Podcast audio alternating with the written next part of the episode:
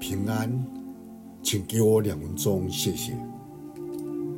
在约翰福音一章十六节，使徒约翰说：“从主的丰满的恩典里，我们都领受了，而且恩上加恩。”有一个人描述他患难的一生，就像一句话：“每一天只是昨日的重现。”是的。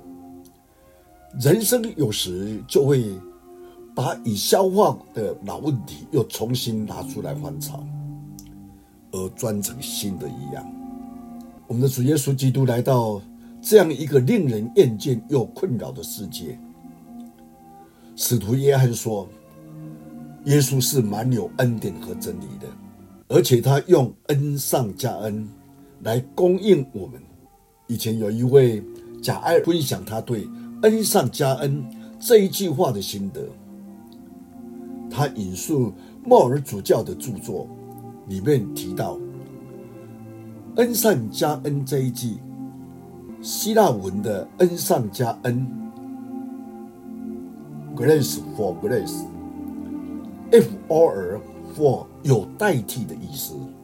主教用河流来为例来说明其意义，站在河旁。注视着河水的流动，时间渐渐的过去，这是同样一条河流吗？是的，但它是同样的水吗？不是。那旧的水已经已被新流来的水取代了。恩典也是同样的，我们的人生今天或许带着昨日的问题，但是上帝的恩典每一天都是新的。